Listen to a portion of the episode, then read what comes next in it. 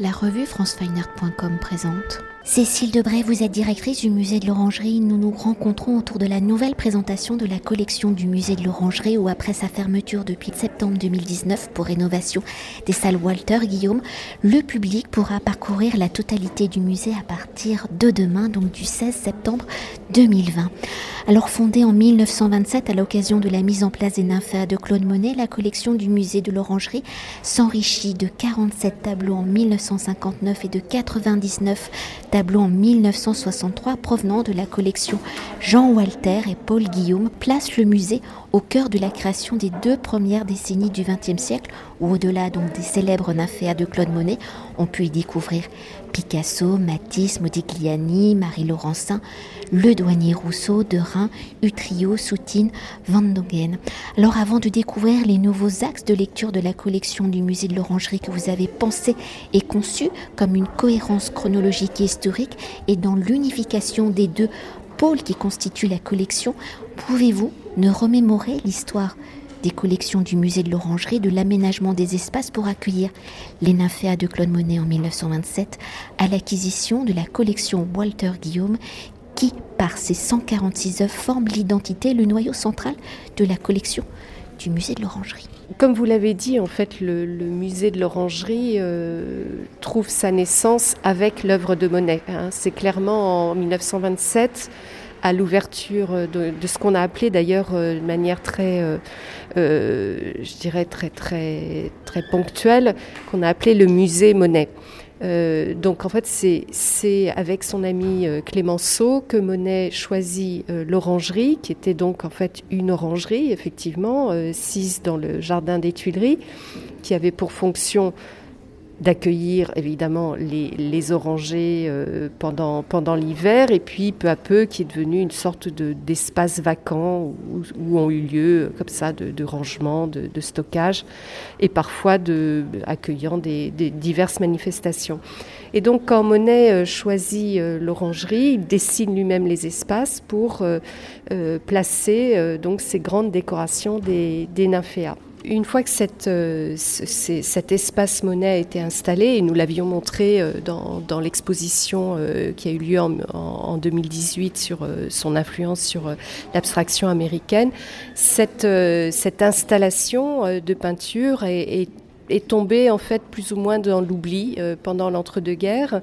en revanche, le musée le lieu, le musée de l'Orangerie, euh, a été euh, un lieu très fréquenté puisqu'il recevait les grandes expositions temporaires, c'est-à-dire c'est un peu l'ancêtre du Grand Palais euh, pour, le Paris de, de l'entre-deux-guerres. Donc les très grandes expositions temporaires ont eu lieu au musée de l'Orangerie, souvent aux dépens de, des nymphéas qui pouvaient être cachés derrière des paravents ou qui étaient en tout cas placés derrière les espaces d'expo temporaires. Et l'acte, je dirais, de la, donation euh, Walter Guillaume, euh, donc, euh, a eu lieu, comme vous l'avez dit, en deux temps, à la fin des années 50 et au début des années 60. Ceci dit, cette, promesse de cet achat, mais sous réserve d'usufruit par la veuve de Paul Guillaume, donc Paul Guillaume, qui est ce marchand, ce jeune marchand d'art conseillé par Guillaume Apollinaire aux alentours de 1900 1913-1914. Cette euh, Dominica Walter, donc cette veuve remariée à Jean Walter, l'architecte, euh, a euh, vendu donc à l'État, donc autour des années 60, cette magnifique collection, et on, y reviendra.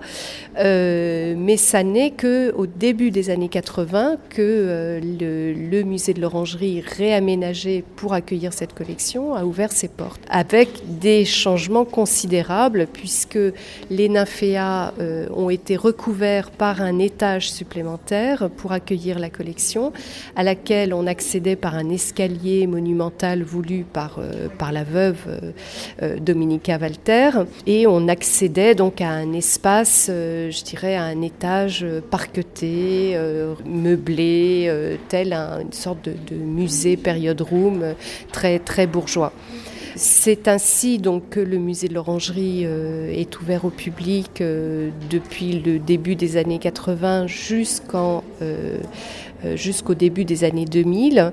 Les années 2000 voient en fait une rénovation complète du bâtiment menée par Pierre Georgel, le, conservateur directeur du, musée d'alors, et l'architecte Olivier Brochet qui vont totalement remanier en fait ce bâtiment, non pas en, en, rajoutant un étage, comme ça avait été fait dans les années 80, mais plutôt en creusant le sol, puisque euh, l'idée était de redonner euh, une lumière zénitale au nymphéa et euh, de placer la collection dans un étage qui serait plutôt, qui serait plutôt en sous-sol.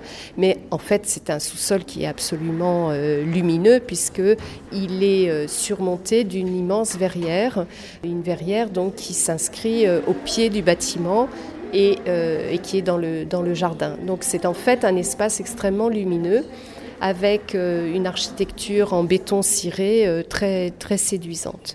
Donc voilà où on en était quand, quand je suis arrivée moi-même à ce musée et que Laurence Descartes a pris la, la présidence de l'établissement public du musée d'Orsay et du musée de l'Orangerie, puisque en 2010, le musée de l'Orangerie s'est adossé au musée d'Orsay dans un établissement public commun. Et cette euh, réorganisation administrative est extrêmement importante, je dirais, pour la destinée du musée de l'Orangerie, car euh, elle a été euh, poussée, je dirais, emmenée dans, le dynamisme et, la, puissance, la puissance touristique, financière que représentait le musée d'Orsay. Euh, c'est donc euh, dans cette dynamique-là que Laurence Descartes euh, a souhaité et m'a demandé de, repenser un accrochage et une nouvelle présentation des collections. Et donc nous avons, nous avons entamé une, sorte de... je dirais, de, nettoyage, de rénovation assez légère, mais quand même d'un lieu qui, depuis depuis en fait 2018 reçoit plus d'un million de visiteurs et qui donc a, euh, subi plus ou moins l'usure, hein, euh, puisque maintenant ça fait euh, plus de 15 ans que, que le, musée rénové par Brochet est, fréquenté. Et donc nous avons souhaité revoir l'éclairage des collections, revoir le, système de, reprise d'air dans les salles. On a profité également de cette, de cette rénovation pour repenser le parcours et donc redessiner les, salles intérieures euh, de, la collection. Et, et enfin donc réaccrocher les œuvres selon un ordre un peu différent. Et justement, on va y venir pour explorer ce nouveau parcours des collections du musée de l'Orangerie que vous avez intitulé Les Arts à Paris, faisant directement référence donc à Paul Guillaume, marchand d'art qui, de 1914 à 1934, rassemblera une collection allant de l'impressionnisme à l'art moderne, où pour soutenir et promouvoir les artistes qu'il défend, il crée en 1918 et sous l'impulsion de Guillaume Apollinaire la revue Les Arts à Paris. Alors au regard des goûts et des centres d'intérêt de Paul Guillaume, à travers la revue Les Arts à Paris, quels sont les axes que vous avez explorés pour construire ce nouveau parcours et comment la revue Les Arts à Paris permet-elle d'unifier le parcours entre la présentation donc des NAFEA et de la collection Walter Guillaume? Alors en effet, dans euh, la réflexion que nous avons menée avec la conservation euh, du musée de l'Orangerie, euh, a consisté à, redonner en tout cas un meilleur éclairage sur le, rôle de Paul Guillaume, qui avait été un petit peu estompé peut-être par la manière dont, Domenica Walter, son épouse, a, remanié ensuite la collection. Et donc on pensait qu'il est important de redonner une place à Paul Guillaume et rappeler euh, combien, euh, combien Guillaume Apollinaire avait été euh, aussi à l'origine de ce regard sur l'art moderne. pourquoi, pourquoi ce choix? Parce qu'en fait, la collection peut paraître un peu ambigu si on présente uniquement les, des groupes de monographie, c'est-à-dire les, groupes d'artistes, sans, euh, sans expliquer, sans redonner une perspective euh, depuis, euh, depuis la question de l'art moderne ou depuis le XXe siècle. En effet, il y a deux fonds très importants dans notre collection d'œuvres de Renoir et d'œuvres de Cézanne. Et la présence de ces deux grands maîtres de l'impressionnisme pouvait prêter à confusion dans, sa, dans la définition presque de, de cette collection. Est-ce qu'on est du côté de l'impressionnisme du 19e siècle ou est-ce qu'on est du côté de l'art moderne. Donc il me semblait important de euh, réancrer euh, l'histoire de cette collection, c'est-à-dire celle du regard d'un jeune homme euh, en 1914, hein, avec son mentor Guillaume Apollinaire, qui va rencontrer très vite Matisse et Picasso, qui sont les, pour, pour Apollinaire les deux champions de l'art moderne.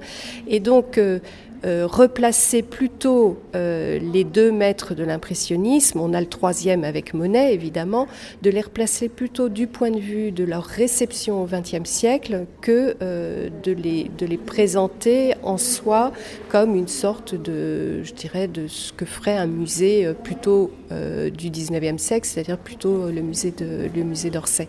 Ce qui est important à comprendre, c'est que le, musée de l'Orangerie est vraiment en synergie avec le musée d'Orsay. C'est-à-dire qu'il permet de lire euh, ce, fameux moment de passage entre le 19e siècle et le 20e siècle.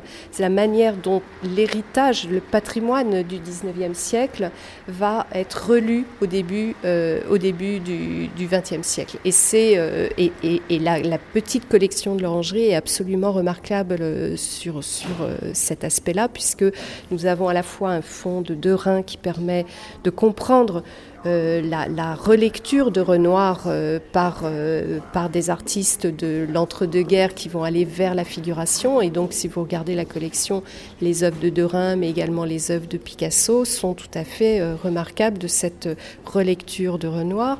Évidemment, Cézanne, la leçon est bien connue, la leçon qu'il va donner aux jeunes cubistes, hein, qui, dont nous avons quelques euh, je dirais, quelques signes dans, la collection, etc. Donc c'est vraiment euh, sur, ces, euh, sur cet ancrage dans le XXe siècle que nous avons replacé la collection, la collection Guillaume Walter. Pour conclure notre entretien, si le nouveau parcours de la collection du musée de l'Orangerie, on l'a compris, résonne avec la revue Les Arts à Paris, il est aussi guidé, on l'a dit, par Guillaume Apollinaire qui va introduire Paul Guillaume dans l'avant-garde artistique parisienne. Alors quels sont peut-être les goûts communs des deux hommes? Comment Guillaume Apollinaire va-t-il influencer le regard de Paul Guillaume?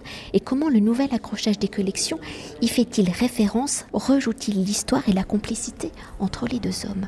Alors effectivement, nous avons choisi euh, ce titre, euh, Les Arts à Paris, je dis le titre, en fait, c'est le, nom de la revue que, Paul Guillaume crée avec Apollinaire euh, à la fin des années 10. Hein. C'est évidemment le titre qui nous semblait un clin d'œil assez, assez intéressant pour nos publics et sans doute beaucoup plus compréhensible ou en tout cas beaucoup plus euh, euh, imagé que la collection Walter Guillaume. Les relations entre Guillaume et Apollinaire, en fait, elles sont, elles sont fondamentales, elles se font sur la rencontre euh, mutuelle avec les arts africains et océaniens. C'est vraiment quelque chose qui va, les, qui va être le point de rencontre entre ces deux, euh, ces deux hommes. Euh, l'un est déjà un trentenaire bien affirmé, qui a déjà une œuvre littéraire et, qui est, et surtout qui a une place dans les, les cercles de l'art moderne déjà bien établi, un critique d'art très reconnu, c'est évidemment le poète Guillaume Apollinaire, alors que Paul Guillaume est un jeune homme totalement inconnu euh, qui a cette euh, énergie, euh, cet enthousiasme. Donc Apollinaire est vraiment le mentor. On, conserve dans les archives du, musée en fait les lettres que Apollinaire va envoyer au jeune Paul Guillaume pendant la guerre pour le le guider dans euh, sa volonté de construire, d'ouvrir une, une, jeune galerie. Il profite évidemment du contexte de la guerre, puisque les galeristes établis sont, euh, euh, paralysés par ce contexte, ce contexte de guerre. Et le jeune Paul Guillaume, qui est un fin commerçant, va comme ça se, se, constituer, je dirais, une sorte d'écurie d'artistes absolument majeurs grâce euh, grâce aux relations d'Apollinaire. Merci. Merci à vous. Cet entretien a été réalisé par franceweiner.com.